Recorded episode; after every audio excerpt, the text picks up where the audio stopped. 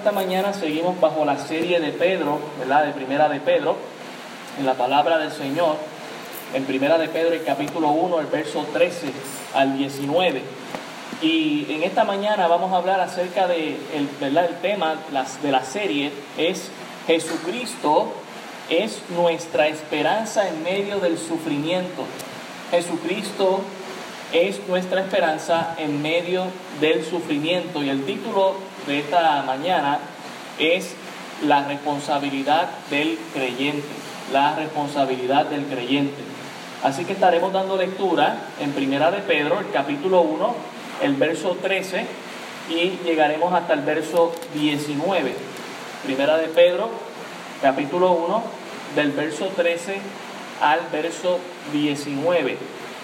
Cuando lo tenga, si pueden estar de pie, ah, yo voy a hacer la lectura para que usted ¿verdad? No, se sienta fatigado de, de leer ahí con la mascarilla ah, y tener que alzar la voz, pero me pueda ahí seguir con, su, con sus ojos en la lectura.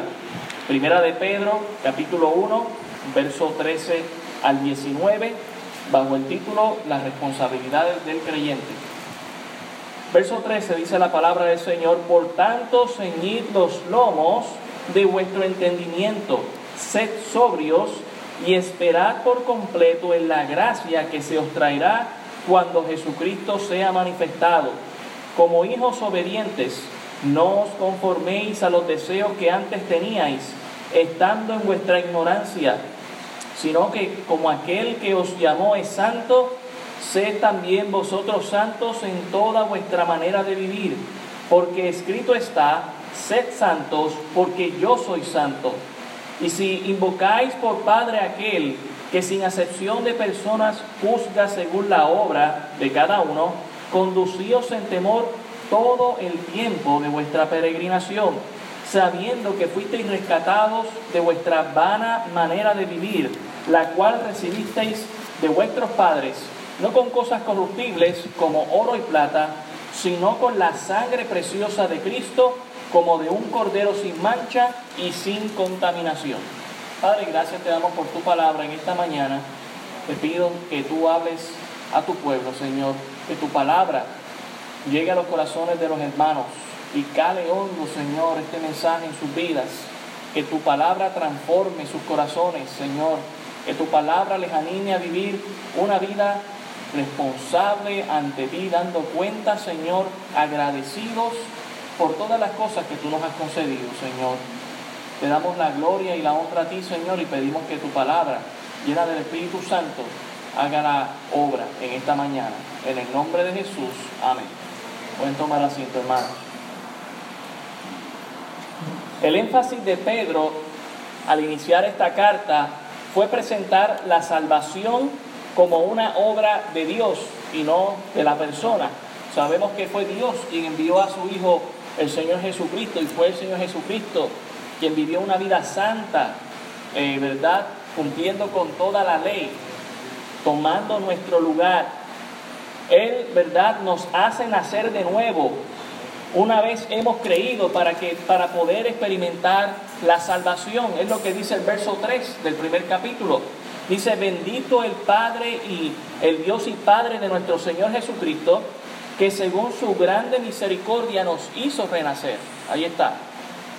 Él nos guarda por su poder para alcanzar la salvación. Y cuando hablamos de alcanzar la salvación, hablamos en su consumación futura. Somos salvos por fe, porque creímos en el pasado, seguimos siendo salvos por fe, porque estamos viviendo en santificación para el Señor somos salvos por fe porque un día llegaremos a la glorificación. En su poder está esa salvación. Él nos prueba para confirmar que nuestra fe es genuina y para fortalecer esa fe, purificando a través de diversas pruebas, como nos dice el verso 6, dice, en lo cual vosotros os alegráis, aunque ahora, por un poco de tiempo, si es necesario, tengáis que ser afligidos en diversas pruebas. ¿Para qué? Dice el verso 7, ¿para qué? Para que sometida a prueba vuestra fe, mucho más preciosa que el oro, el cual aunque perecedero, se, ah, se prueba con fuego, sea hallada en alabanza, gloria ah, y honra cuando sea manifestado Jesucristo. Vivimos, hermanos, y pasamos por pruebas y pasamos por diferentes dificultades, pero el Señor muchas veces la permite para purificarnos, para ver si esa fe que decimos tener es genuina. Por eso hablamos de la responsabilidad del creyente en esta mañana, porque es lo que nos compete del verso 13, del verso 13 en adelante. Que qué tremendo es saber que todo lo que Dios hace para salvarnos, lo hace por amor.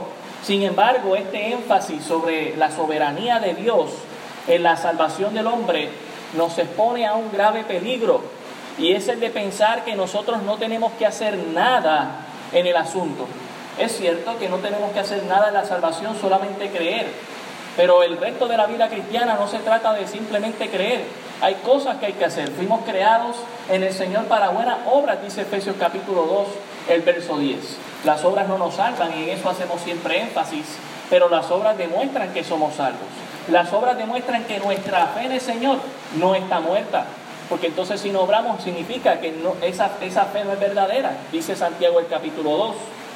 Y ese es el tema que Pedro comienza a tratar desde el capítulo 1, el verso 13. En realidad el resto de la carta, hermano, es una exposición de las varias responsabilidades que el creyente tiene una vez ha comenzado a gozar ah, de la salvación en Dios. Y en los siguientes capítulos Pedro va a tratar varios temas, varios conceptos acerca de la responsabilidad del creyente. Pero en el verso 13 hay ah, tres principios con los cuales el, apóstol Pedro comienza a esta iglesia a animarla en medio de las dificultades que están pasando para que recuerden, sí somos elegidos en Dios, sí tenemos una gran herencia en Dios y hemos sido salvos por la grandeza de Dios y está siendo perseguido y está sufriendo y eso es parte de, de, lo que Dios quiere hacer en tu vida para hacerte un mejor creyente, para probar si eres creyente de verdad, pero hay una responsabilidad. E, e, esta sociedad en la que estamos viviendo, una sociedad postmoderna, eh, eh, eh, está identificando a los héroes en la victimización. El que es la víctima es el héroe hoy en día. ¿Sabe qué? Eso es incorrecto. Muchas veces las personas que pasan por la victimización, sí, pasan por la prueba para seguir hacia adelante, pero no necesariamente esa víctima que supuestamente está pasando por una prueba es un héroe. En todo caso, nuestro héroe es el Señor Jesucristo. Y nosotros tenemos que ser responsables y hacer nuestra parte para agradar al Señor y glorificar su nombre.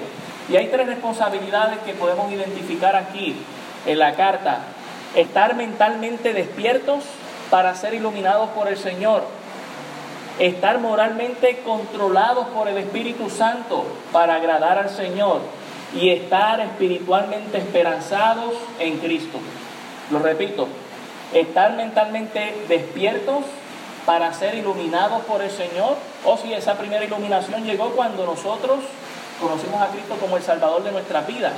Pero mientras más vamos conociendo al Señor a través de su palabra, a través de la oración, a través de la prédica, a través de situaciones que pasamos, Dios sigue iluminando nuestra vida, ¿sí o no? Vamos conociendo más de Él, vamos entendiendo mejor al Señor. Pero también, hermanos, debemos estar moralmente controlados por el Espíritu Santo y no por las filosofías de este mundo. Y también debemos estar espiritualmente esperanzados en Cristo y no en lo que nos ofrece este mundo. Ya usted ha visto, hermano, hemos tenido la maravillosa oportunidad, y digo maravillosa para que nuestros ojos sean abiertos, de ver en nuestra generación que por más que nos prometan seguridad, por más que nos prometan, tú no te preocupes que todo va a ir bien, no te preocupes que la luz no te va a fallar, no te preocupes que el dinero no te va a faltar.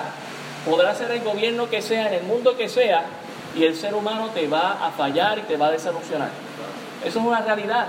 Por eso nuestra esperanza tiene que estar en Cristo. Nadie más. Amén. Debemos estar mentalmente despiertos para ser iluminados por Cristo. Mire lo que dice el verso 13. Por tanto, ceñid los lomos de vuestro entendimiento. Ceñid los lomos de vuestro entendimiento. Hermano, el apóstol Pedro trae una figura antiguo testamentaria, un concepto que el judío ah, entendía muy bien, porque los judíos, ¿verdad? Allá en Medio Oriente se visten con túnicas, una, una, vestimenta que es una sola pieza y que es completa para cubrirlos del frío y para cubrirlos del sol también, que no se quemaran. Y muchas veces era incómodo trabajar con ese vestido largo. ¿Y qué hacían? Bueno, ellos tenían un cinturón y ese cinturón servía muchas veces para agarrar esa parte inferior del traje y ajustarla a la cintura y tener más movilidad, moverse mejor. En español le llamaríamos el que se remanga, el que se echa las mangas para atrás y poder trabajar hábilmente con las manos, con las articulaciones. Pues mire, el apóstol Pedro toma esa figura que el creyente conocía muy bien, que el judío conocía muy bien y también el, el, gentil, porque mucha, la vestimenta era muy parecida para aquellos entonces. Y les dice, yo quiero que ustedes entiendan que tenemos que ceñir, es decir, tomar, amarrar a los lomos, es decir, a la cintura, vuestro entendimiento. ¿Cuán importante es esto? Porque el entendimiento con el que nacemos un entendimiento entenebrecido, dice la palabra del Señor.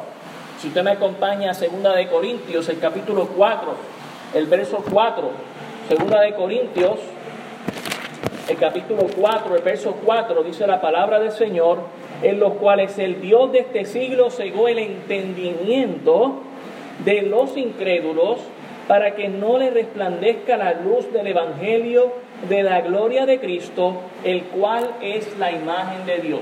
Hermano, grábate esto, el que no ha conocido a Dios anda en tinieblas y su conocimiento está entenebrecido. Por lo tanto, tu norte no debe ser buscar la inteligencia de las personas que están en tinieblas. Usted quiere buscar de la iluminación del Señor que se encuentra en la palabra de Dios. Amén. No escucho los amenes, pero está bien, no hay problema. Por ende, lo primero que Dios tiene que hacer para salvarnos es iluminar nuestras mentes. Mire lo que dice en este mismo pasaje en el verso 6. Porque Dios, que mandó que de las tinieblas resplandeciese la luz, es el que resplandeció en nuestros corazones para iluminación del conocimiento de la gloria de Dios en la faz de Jesucristo, es decir, en la presencia de Jesucristo. Usted y yo que hemos conocido al Señor Jesucristo, Dios nos ha iluminado, hemos salido de las tinieblas por la gracia del Señor. Pero tenemos una responsabilidad. Nuestro entendimiento tiene que estar ceñido a la palabra de Dios. No podemos desviarnos por otros caminos. No podemos desviarnos por otras filosofías. Efesios capítulo 1, el verso 18. Dice la palabra del Señor, Efesios 1, 18 alumbrando los ojos de vuestro entendimiento, para que sepáis cuál es la esperanza a que Él os ha llamado y cuál es la riqueza de la gloria de su herencia en los santos. Cuando somos iluminados entendemos esto. Esta tierra no es nuestra herencia. Nuestra herencia está reservada en los cielos. Allá está sin sufrir contaminación. Allá está guardada, eterna, para nosotros. Por lo tanto, no tengo expectativas altas de lo que voy a heredar aquí en la tierra, sino de lo que Dios me ofrece en los cielos.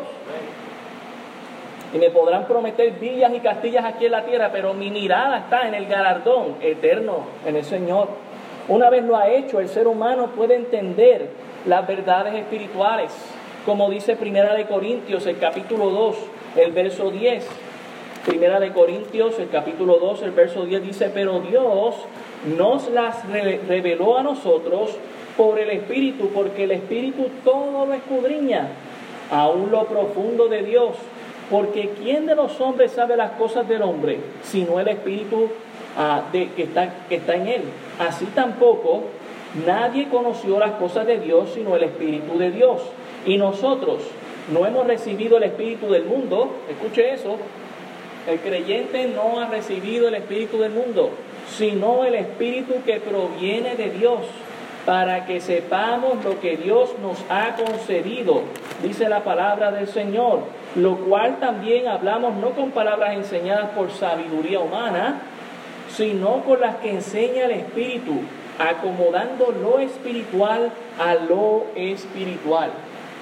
Y dice el verso 14, pero el hombre natural, Grábese esa palabra porque ahorita la vamos a usar. Pero el hombre natural, dice aquí, no percibe las cosas que son del Espíritu de Dios, porque para él le son locura y no las puede entender porque se han de discernir espiritualmente. Tenemos una responsabilidad, hermano.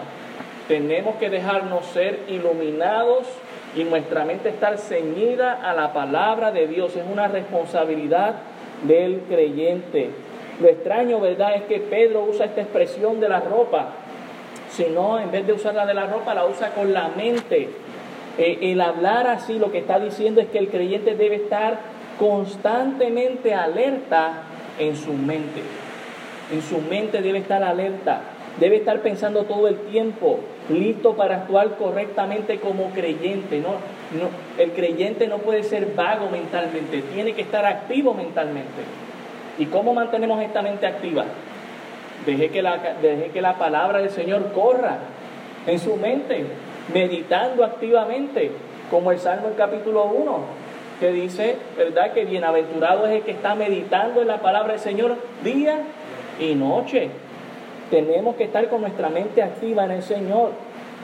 Si miramos segunda de Pedro, el capítulo 3, el verso 1, segunda de Pedro, el capítulo 3, el verso 1 dice, amados, esta es la segunda carta que os escribo y en ambas despierto con exhortación vuestro limpio entendimiento. Tenemos que tener un entendimiento limpio. Cuando Cristo viene, Él limpia y saca todas esas tinieblas, pero ¿sabe quién es responsable de seguir manteniendo esa mente clara y limpia? Nosotros, hermanos. ¿Y cómo lo hacemos? Metiéndonos a la palabra del Señor y teniendo cuidado con las filosofías en el mundo que escuchamos.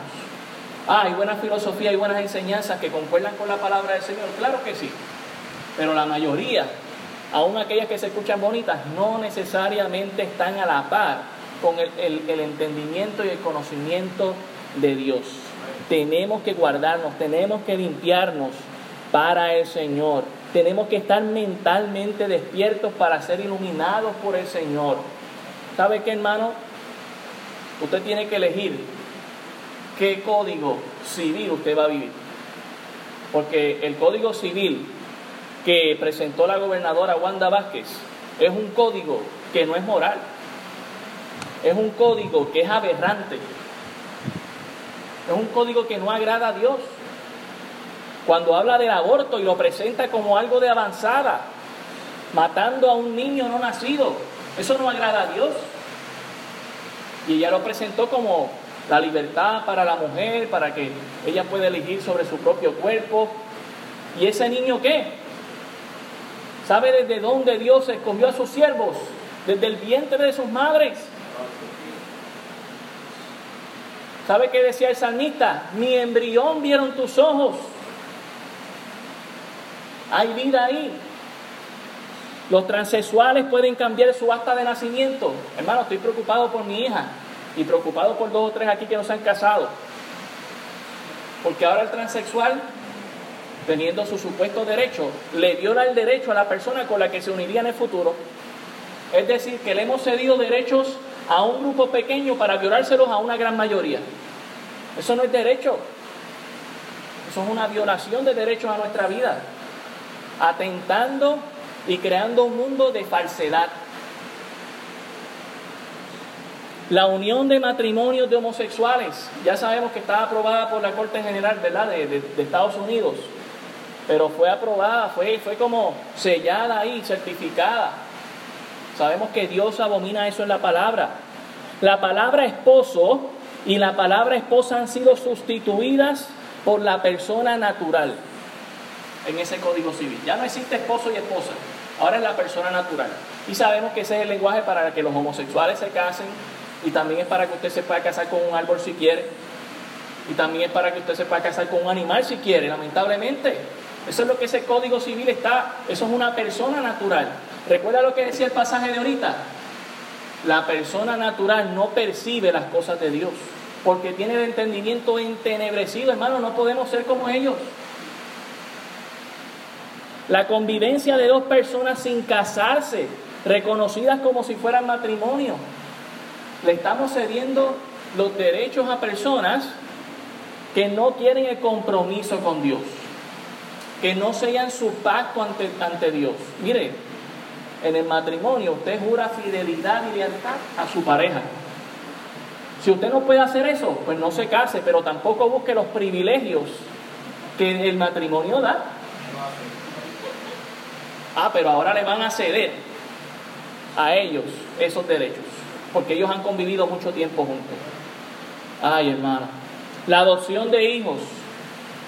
Ahora se van a permitir a homosexuales adoptar hijos. ¿Sabe lo traumante que hemos escuchado de testimonios que usted puede buscar en las redes sociales de hijos que han nacido bajo parejas homosexuales o lesbianas o transgéneros? ¿Cómo salen con esa mente distorsionada? ¿Cómo sufren en su vida? Y mire, déjeme decirle algo, hay que orar por ellos y que se conviertan a Cristo Jesús y hay que amarlos y llevarles la palabra de Dios. Pero, ¿verdad? También mantenerlos lejos del pecado. La eliminación de causales de divorcio también se, echó hacia un lado. Ahora usted se puede divorciar simplemente porque no me siento feliz.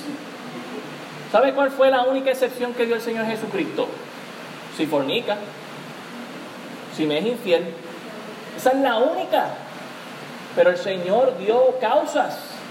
Y hay causas que se han ido extendiendo, que sabemos que por maltrato también, claro está. Pero ahora es, yo no me siento feliz, pues me voy a... Mire hermano, si usted no se siente feliz soltero, pues no va a ser feliz siendo casado. Mejor no se case. Si usted está buscando la felicidad en el matrimonio, mejor no se case porque la felicidad la da el Señor. Si no, pregúntale a Salomón que tenía a mis mujeres y no era feliz. ¿Están conmigo, hermano? Ah, la única razón sería si usted no es feliz y ya no habrá vistas de reconciliación porque supuestamente es algo doloroso, cuando realmente es una oportunidad para que ese matrimonio que estaba al borde del divorcio no se divorciara. La maternidad subrogada, es decir, hablar de vientres de alquiler. Ah, yo quisiera ver a las feministas hablando de esto, de la explotación que van a hacer con las mujeres ahora pero no, eso como a ellas le conviene, porque de ahí genera mucho dinero. Mano, no podemos caer en eso. La eugenesia, es decir, la manipulación de la formación del feto del bebé. Y eso suena muy bonito. Bueno, en términos médicos yo creo que es algo razonable. Por ejemplo, conozco a dos muchachos que los operaron desde el vientre de la madre para que no nacieran con la espina bífida o para mejorar y que pudieran caminar. Creo, creo en la eugenesia en términos médicos, como así creo en la marihuana en términos médicos también. Pero sabemos que al final del día, con la marihuana lo que quieren es darse el paseíto. Y la eugenesia es básicamente, pues mira, yo quiero que sea rubio, con ojos azules, ¿verdad? Y que sea blanquito. Y si no sale así, pues lo desechamos, no te preocupes. Ese, eh, eh, eh, quieren jugar a ser Dios. Ese es el código civil que supuestamente es de avanzada. La eutanasia también. Matar a personas sin supuesta expectativa de vida. ¿Sabe qué quieren hacer con los viejos? Matarlos. Quieren matar a los no nacidos y quieren matar a los viejitos también. Me pregunto ellos si serán que serán jóvenes eternos. Manos, ella le llamó a este código de avanzada un código, ¿verdad?, contemporáneo. Yo le llamo a este código un código retrógrada, pecaminoso y nefasto para la sociedad en la que nosotros vivimos. ¿Sabe los problemas que vamos a tener en el futuro cuando, cuando todo esto se apruebe en 180 días? ¿Sabe las situaciones con las que vamos a tener que lidiar en el futuro? Ya, yo me he puesto a pensar y esto no lo han presentado ni en películas futurísticas pero es porque la gente tiene el entendimiento entenebrecido. No podemos esperar de ellos que estén iluminados por Cristo. ¿Saben cómo ven a los cristianos y a los principios de nuestro código civil en la palabra de Dios? Como retrógradas. Pero es porque ellos tienen el entendimiento entenebrecido, hermano. Usted y yo hemos sido iluminados por Cristo y entendemos que la palabra de Dios, que es nuestro código civil, que ha sufrido enmiendas, ¿Sabe cuál fue la enmienda? El Señor Jesucristo. Ya no tenemos que ir a llevar el cordero, porque no era que la ley era mala, es que el Señor la hizo mejor cuando Él murió por nuestros pecados. Tenemos un código en la palabra de Dios de avanzada que a nuestros días es útil, es viva, permanece para siempre. Y es ahí donde nuestra iluminación en el entendimiento tiene que estar. Tenemos que estar iluminados por la palabra del Señor, despiertos mentalmente y no dejarnos llevar por la corriente de este mundo en su entendimiento. ¿Están conmigo, hermano? También debemos estar moralmente controlados por el Espíritu Santo. Mire lo que dice ahí en Primera de Pedro, el capítulo 1, el verso 13. Dice, por tanto, ceñid los lomos de vuestro entendimiento y dice, sed sobrios, sed sobrios. La palabra sobrio es nefo en el griego, que lo que significa es abstenerse del vino. Es lo opuesto a estar ebrio. Una persona ebria está descontrolada. El alcohol en su cuerpo le hace actuar en, forma desequilibrada, ¿verdad? No puede ni caminar por una línea recta, no puede articular ni tan siquiera una palabra bien. Pero una persona sobria es una persona controlada en toda su forma de comportarse, de hablar, de, de, relacionarse con otras personas, de la toma de decisiones, la toma con un buen juicio. La Biblia indica que antes de conocer al Señor estábamos moralmente desviados, como nos lo dice Efesios 2, del 1 al 3. Efesios 2, del 1 al 3 dice la palabra del Señor, y Él os dio vida a vosotros cuando estabais muertos en vuestros delitos y pecados en los cuales anduvisteis en otro tiempo, siguiendo la corriente de este mundo conforme al príncipe de la potestad del aire, el espíritu que ahora opera en los hijos de desobediencia, entre los cuales también todos nosotros vivimos en otro tiempo en los deseos de nuestra carne, haciendo la voluntad de la carne y de los pensamientos, y éramos por naturaleza hijos de ira. Eso es lo que el pasaje nos dice. Estábamos antes perdidos, no estábamos en la sobriedad, sino que estábamos ebrios espiritualmente, dejándonos llevar por lo que el mundo nos ofrece. Pero el apóstol Pablo está aquí recordando, esa era tu vida pasada. Ahora tú has sido iluminado por el Señor. Ahora debes andar controlado por el Espíritu Santo. ¿Qué es lo que Dios hace para salvarnos? Él nos concede nuevo nacimiento y nos da del Espíritu Santo, nos viene y nos sella. En términos generales, esto implica que debemos vivir vidas de santidad. El Espíritu Santo no es, no es el Espíritu mundano, no es el Espíritu inmundo, es el Espíritu Santo en el que reside en usted. Por eso es que el pasaje dice en Primera de Pedro, el capítulo 1, el verso 15, sino como aquel que os llamó es santos, sed también vosotros santos en toda vuestra manera de vivir. ¿Cómo debemos vivir para el Señor? En santidad. Hermano, déjenme decirles dos, dos cosas importantes de la santidad de Dios. En primer lugar, significa separados para Dios y separados del mundo. Cuando usted vive una vida separados para Dios, es decir, que usted todo lo que hace es en busca de glorificar y agradar al Señor, como dice Romanos capítulo 12. Y separado del mundo es para que usted no esté amando al mundo. Dijo Juan que no amemos al mundo ni las cosas que están en el mundo. Que no busquemos los deseos de los ojos, los deseos de la carne ni la vanagloria de la vida, sino que permanezcamos en la voluntad de Dios, porque ese es el que permanece para siempre. Debemos hacer eso, hermano, pero ¿cómo lo vamos a hacer? Controlados por el Espíritu Santo que nos lleve al camino de la santidad. Y, cuando hablamos de santidad, separados para Dios, lejos del mundo, ¿verdad? Vivimos en este mundo, pero no somos del mundo, dijo el Señor Jesucristo. No estamos hablando de, que no pecamos nunca. Somos los seres más débiles. Somos salvos por gracia, seguimos pecando, pero buscamos vivir vidas diferentes y que agraden al Señor. Hermanos, recuerde algo. Hebreos capítulo 12, versículo 6 dice, sin santidad nadie verá al Señor. Sin santidad nadie verá al Señor. Debemos vivir vidas santas que agraden al Señor. Obviamente, no somos perfectos. Pero no puedo revolcarme en el lodo como hace el cerdo. Me caigo en el, me caigo en el lodo, caí en el pecado, Debo reconocer que caí en el pecado, que es incorrecto, y debo salir de allí corriendo y pedirle a Dios que me limpie, que me lave y no volver a caer ahí. Pero si lo que tengo es un jueguito, si lo que estoy es practicando el pecado, no estoy siendo santificado, no estoy dejando que el Espíritu Santo tome control en mi vida. Hermano, tenemos que buscar vivir vidas de sobriedad, vidas de santidad, lejos del pecado, agradando a Dios. Ah, pero es que el gobierno aprobó todas estas leyes. Sí, pero a Dios no le agrada.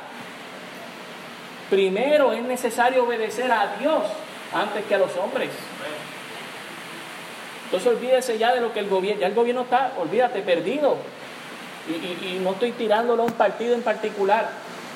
Estoy hablando de lo que, de, lo, de las enseñanzas y el adoctrinamiento que traen. Ahora nuevamente van a empujar con la ideología de género. Y déjeme decirle algo, no se dejen engañar. Es muy probable que ya ellos conociendo que los religiosos, ¿verdad? Como nos llaman, estamos, estamos crunchy, estamos enfadaditos por lo que ellos hicieron. No se, no, se, no se dejen extrañar de que ahora nos quieran agradar, aprobando alguna ley que nos ayude a nosotros, porque ellos quieren estar bien con Dios y con el diablo. Pero usted y yo queremos estar bien solamente con Dios y en guerra con el diablo tenemos que estar controlados por el Espíritu Santo y buscar vivir vidas santas que agraden a Dios.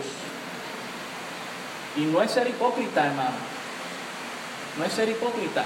Obviamente vamos a fallar, pero siete veces se cae justo y siete veces se levanta. Y busca de la gracia del Señor y busca alejarse del pecado para vivir en santidad a Dios. Dice aquí en el pasaje en Primera de Pedro, el capítulo 1, el verso 14, como hijos obedientes, no os conforméis a los deseos que antes teníais, estando en vuestra ignorancia. Fíjese cómo el apóstol Pedro habla. Habla de que estábamos en la ignorancia. ¿Sabe lo que es una persona ignorante? Es una persona que no conoce. Es una persona que le falta estudio. Y mire quién está hablando aquí, un pescador, una persona que no estudió, no tenía estudios preparados como Lucas o como el apóstol Pablo, que eran personas preparadas y letrados. No, estamos hablando de un pescador que dice, yo fui iluminado por el Señor. Y yo reconozco que antes de haber sido iluminado por el Señor estaba en la ignorancia, así que no tiene que ver con una preparación académica, tiene que ver con la iluminación del Señor a nuestras vidas. Son buenas las, preparaciones académicas, son buenas, pero esas no son las que transforman. Bueno, por ahí hay una filosofía de que lo que tenemos que hacer es educar. Pero piense usted, ¿cuánta gente hay educada en este país? Bien educada, bien formada, que siguen siendo ladrones. ¿Sí o no? Que siguen siendo mentirosos. ¿Sí o no? Porque la educación no transforma. Y no estoy, no estoy echando la basura a la educación, es importante. Pero lo importante no es ser reformado, que es lo que hace la educación, es ser transformado por el Señor. Dejar que el Señor transforme nuestra vida y nos cambie. ¿Y sabe qué? Es verdad, Pedro no fue reformado porque no lo letraron, no lo prepararon académicamente. Era un pescador, así era que buscaba su vida. Pero él fue transformado por el Señor. Y él dice, yo he salido de las tinieblas y he sido iluminado. Y yo quiero que ustedes entiendan que ustedes también han sido iluminados. Hermano, hemos sido iluminados. No hay que buscar las tinieblas. ¿Sabe qué, hermano? El mundo allá afuera incrédulo está en las tinieblas pidiendo ayuda y no saben a quién. Pero lo más preocupante es que veo una iglesia que está dormida en la luz de la verdad, sin proclamarla, sin darle like y share, sin conectarse, sin decir, espérate, déjame buscar al Señor aquí de esta manera, aunque sea, que puedo hacerlo. No podemos permanecer así, estamos en guerra, hermano, no es con la pandemia nada más, no es nada más lavándonos las manos y poniéndonos las caretas, es con la moral, es con nuestra vida propia, es con nuestro testimonio. Debemos buscar vivir vidas que agraden al Señor y que pongan una brecha. No, yo estoy por el Señor. Les amo, hermano. ¿Podemos ver ese cambio en nuestras vidas? pregunto yo, porque mire, Usted escucha las noticias, usted escucha a la gente. Muchas veces lo que están haciendo sin ellos darse cuenta es lidiando con el pecado. Esos son los problemas todos los días, que si corrupción, que si mentira, que si falsedad, que si traqueteo, es pecado. Y ellos no se dan cuenta porque están en las tinieblas y piensan que con más tinieblas van a resolver el asunto. No, es con la luz de Cristo. Pero la iglesia no puede estar dormida en la luz de la verdad. Tenemos que estar despiertos, hermano, mentalmente abiertos y diciendo al Señor, Señor, contrólame, que el Espíritu Santo me controle. Pídele al Señor que te llene del Espíritu Santo, hermano.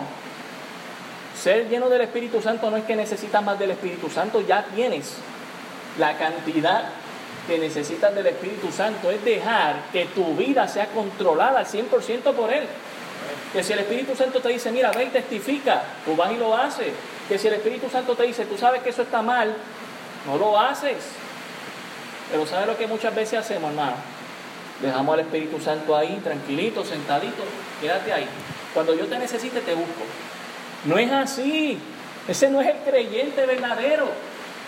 Ese no es el creyente que está siendo controlado por el Espíritu Santo. Necesitamos ser santos porque Dios es santo. Y sabe que la santidad de Dios es hermosa, la santidad de Dios es buena, no es caprichosa. Yo, yo creo que a veces pensamos que la santidad de Dios es caprichosa. Ah, es que Dios dice eso porque sí. No, todo lo que Dios dice es porque nos ama y quiere lo mejor para nosotros. Así como cuando un padre está criando y una madre están criando ese niño y no, yo no quiero que hagas eso porque no te conviene y el niño ahí sigue, ¿verdad? Yo estoy aprendiendo con mi hija. Todavía ella no ha empezado a cuestionar, pero cuando llegue ese cuestionamiento, ¿verdad? ¿Y por qué no? Y hay que empezar a explicarle, ¿verdad? La palabra del Señor nos dice los no y por qué los no. Es porque nos ama, porque desea lo mejor para nosotros. Seamos hijos obedientes, estemos en la santidad del Señor. Dejémonos controlar por el Espíritu Santo. Amén, hermano. Debemos estar también espiritualmente esperanzados, espiritualmente esperanzados. Mire lo que dice el verso 17. Dice, y si invocáis por Padre aquel que sin acepción de personas juzga según la obra de cada uno, conducíos en temor todo el tiempo de vuestra peregrinación. También quiero leerles el versículo 13, la última parte que dice, y esperad por completo en la gracia que se os traerá cuando Jesucristo sea manifestado. Hermano, estamos esperando que Cristo venga pronto, que venga hoy, amén. Que venga ahora. Vámonos con el Señor ya. Ya no aguantamos más aquí en este, este mundo lleno de pecados, lleno de pandemia, lleno de terremotos, lleno de situaciones tan difíciles. Ahora con la temporada de huracanes, yo creo que el creyente debe vivir a la expectativa de la segunda venida de Cristo y debemos desearlo. Debe estar en nuestras oraciones diarias. O eso no fue lo que enseñó el Señor Jesucristo. Él dijo, Padre nuestro que estás en los cielos, venga tu reino. Vamos a pedirle al Señor como iglesia, Señor, que venga tu reino. Pero yo creo que a veces, hermanos, no queremos que, el reino de Dios venga. Porque mire, mire el pensamiento que tenemos. Es que yo deseo hacer esto es que yo quiero casarme antes de que Cristo venga. Gloria a Dios que tengas ese deseo, pero mejor que Cristo venga. ¿O acaso es que Dios no es tu verdadera felicidad? Ah, es que yo quiero realizar esto antes de que Cristo venga. Hermano, olvídese de eso, deje que Cristo venga. Que Cristo le tiene cosas mejores preparadas para usted. Pero es que estamos, hermano, muchas veces viviendo una fe que se deja llevar por la visión. Y esa no es la fe verdadera. La fe verdadera cree y luego ve. Debemos creer en el Señor. Debemos estar a la expectativa. Dice esperar por completo. No es a mitad. No es, ay, yo espero un tiempo, pero ya no. Dice por completo la gracia de Dios que se os traerá cuando Jesucristo sea manifestado. Una de las palabras más retantes que dijo el Señor Jesucristo para la iglesia en nuestros tiempos es la siguiente hallaré yo fe cuando venga. Y yo pregunto lo mismo a la iglesia. ¿Será que tenemos fe de que Cristo viene pronto? ¿O estamos pensando que no será en nuestra generación? Mire, el apóstol Pablo vivía pensando que Cristo venía en sus días. El apóstol Pedro también. Y nosotros también, aunque hayan pasado 2020 años, debemos estar a la expectativa de que Cristo viene pronto. Estar espiritualmente esperanzados en el Señor, de que lo que Dios tiene es mejor para nosotros. Dice aquí el verso 17, y si invocáis por Padre aquel que sin acepción de personas juzga según la obra de cada uno, conducíos en el temor. ¿Cuánto tiempo? Todo el tiempo de vuestra peregrinación. ¿Sabe lo que hace un peregrino? Un peregrino va por un viaje. Yo no sé si usted se ha leído El Peregrino, ¿verdad? Es una novela cristiana. El camino del peregrino. Mire, y nos enseña, esa novela es preciosa de cómo ese joven, ¿verdad?, se convierte a Cristo y va pasando por diversas pruebas hasta que llega ya a la ciudad celestial. Y así es nuestra vida, estamos en un peregrinaje. No vinimos a hacer tesoros aquí en la tierra, sino en los cielos. No hemos nacido de nuevo para vivir vidas iguales al mundo. Hemos nacido de nuevo para vivir vidas transformadas, para que otros vean la luz de Cristo y vengan al conocimiento de la verdad. Estamos aquí por un poquito de tiempo, hermano. Esto es, esto es nada, estos son los nueve meses en el vientre de una madre, comparativamente hablando con la eternidad en Cristo. ¿Y por qué pensamos que nos vamos a quedar aquí toda la vida? A veces veo a los creyentes viviendo vidas como si se fueran a quedar aquí por la eternidad. Hermano, Dios va a destruir esta tierra. De aquí no vamos a heredar nada, pero de Dios lo vamos a heredar todo. A Él es que queremos ir sabiendo, dice el verso 18, que fuisteis rescatados de vuestra vana manera de vivir, estando conscientes de eso, la cual recibisteis de vuestros padres, no con cosas corruptibles como oro o plata, sino con la sangre preciosa de Cristo, como de un cordero sin mancha y sin contaminación.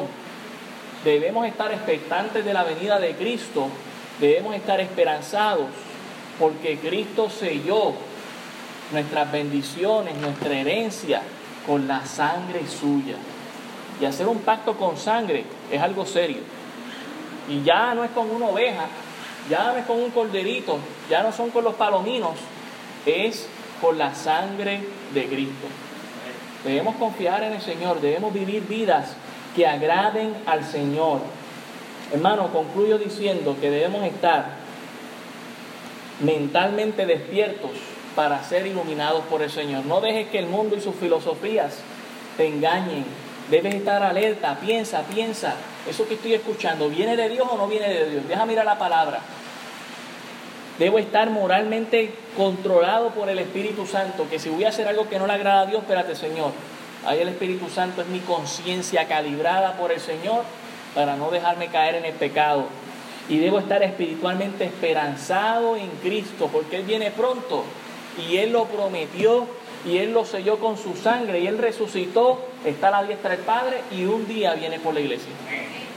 Debemos estar esperanzados en el Señor Jesucristo. Hermano, estas palabras en medio de la persecución a la iglesia primitiva del primer siglo les fueron de ánimo y estuvieron dispuestos a morir por la causa de Cristo y se separaron del mundo a tal punto que se fueron a las catacumbas allá romanas y vemos a los cristianos muriendo aún en esas catacumbas, pero ¿sabe qué? Por la causa de Cristo.